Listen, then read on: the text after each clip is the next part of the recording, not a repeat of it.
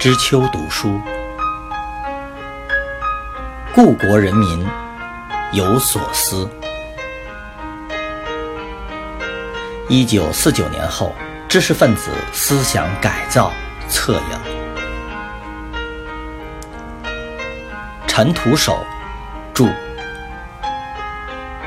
生活读书新知，三联书店出版。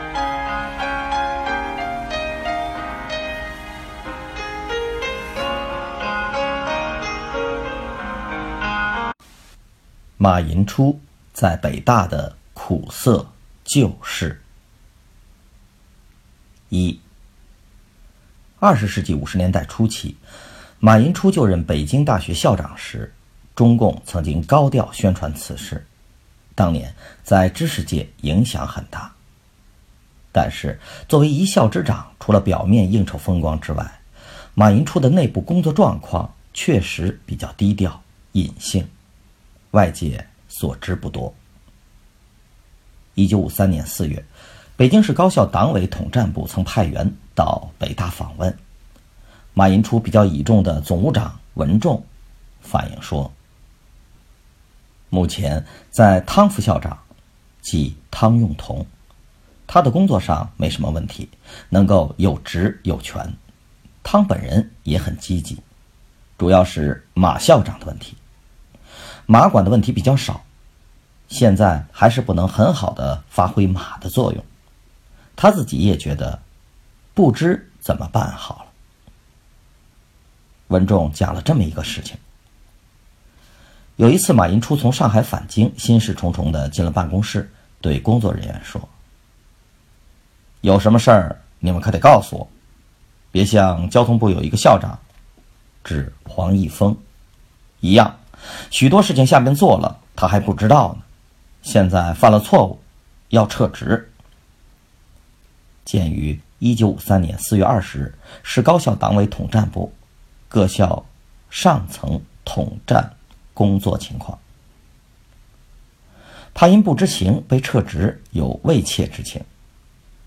这对一向认真负责的马寅初来说是一个自然流露，给统战部来人留下了很深的印象。一九五四年春季，马寅初当选了全国人大常委。他以此为由，再加上要搞科学研究，向高教部提出辞去北大校长一职。经过高教部、北大出面挽留，未再坚持。据北大党委观察，在这一时期，马寅初除了参加各种重要会议之外，主要精力是用于研究经济方面的资料，以及展开政治经济学研究。他曾指着自己过去的著作，对秘书江明说：“这些书都是我解放前写的，解放后一本书也没写过，简直成了政客了。”听说周总理曾对周培源说：“你不必做教务长了，可以专门搞科学研究。”嗯，我也要搞经济研究工作了。辞职一词成了马寅初一时言语之重，成了他腾挪躲闪的工具之一。他很欣赏苏共中央马林科夫在辞职报告中提到的一条辞职原因，就是所谓的“不能胜任职务”。他对人说：“这也是我辞职的理由。”谈到性质之处，他还会说。做校长的不能只讲大话，可以让教务长上来做一做校长，或者让陈岱孙来做校长，即北大经济系主任。我去做一做系主任，这样轮流来做，上下也通气嘛。鉴于一九五五年三月二十二日《高等学校动态简报》第七十四期。北大校长马寅初最近的一些思想情况。一九五四年十一月十七日，马寅初突然收到了一封匿名信，信中只装有一颗氢气弹，他马上交给党委。校党委分析说，可能系以此恐吓马寅初，令其辞去北大校长职务，或在北大进行破坏。一九五六年十一月二十一日，在国家专家局任负责职务之一的民主人士雷杰琼召集会议，收集教授对高等教育的意见。事后，他整理出一份座谈纪要上报，其中马寅初所提的意见最为显目。他敢为自己有职无权，只是一个点头校长。在事先不知情的情况下，上级突然委派新的经济系主任，这让自认与经济系有渊源的他心中大为不快。他个人借重总务长文仲，靠他把握一些行政事务，但校党委借机把文仲调任了化学系副主任，让他有失去左膀右臂的感叹，对此举深为不满。他说。因为党内事先都商量好了，再问我，我也不得不同意。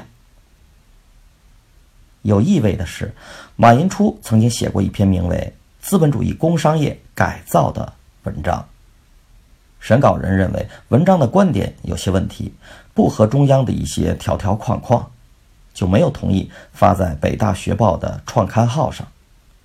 他又接着写洗冷水澡的经验。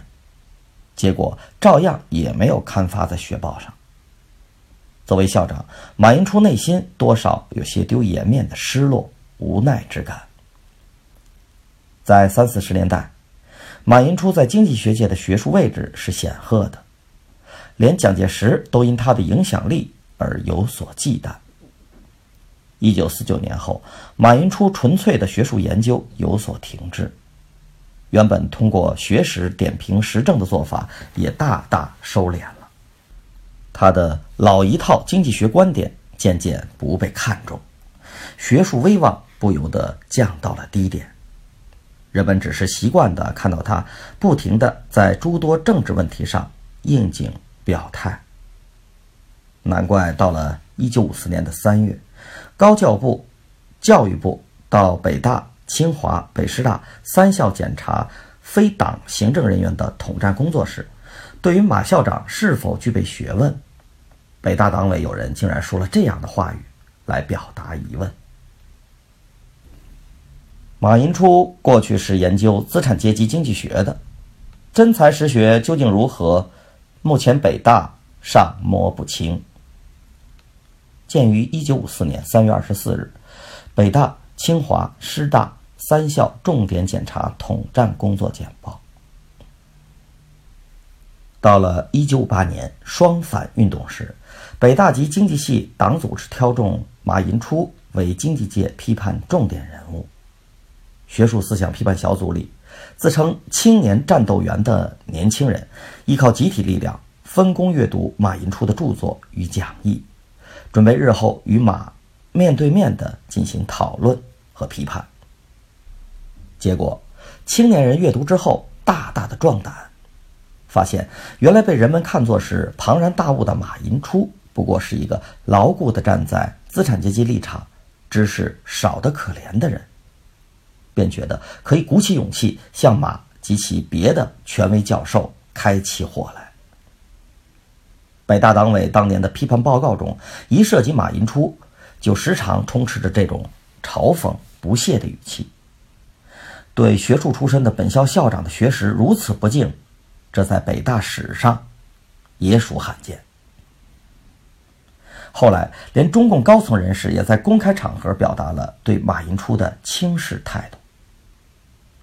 康生，一九五八年的六月五日，在政治理论教育工作会议上就轻易地说道。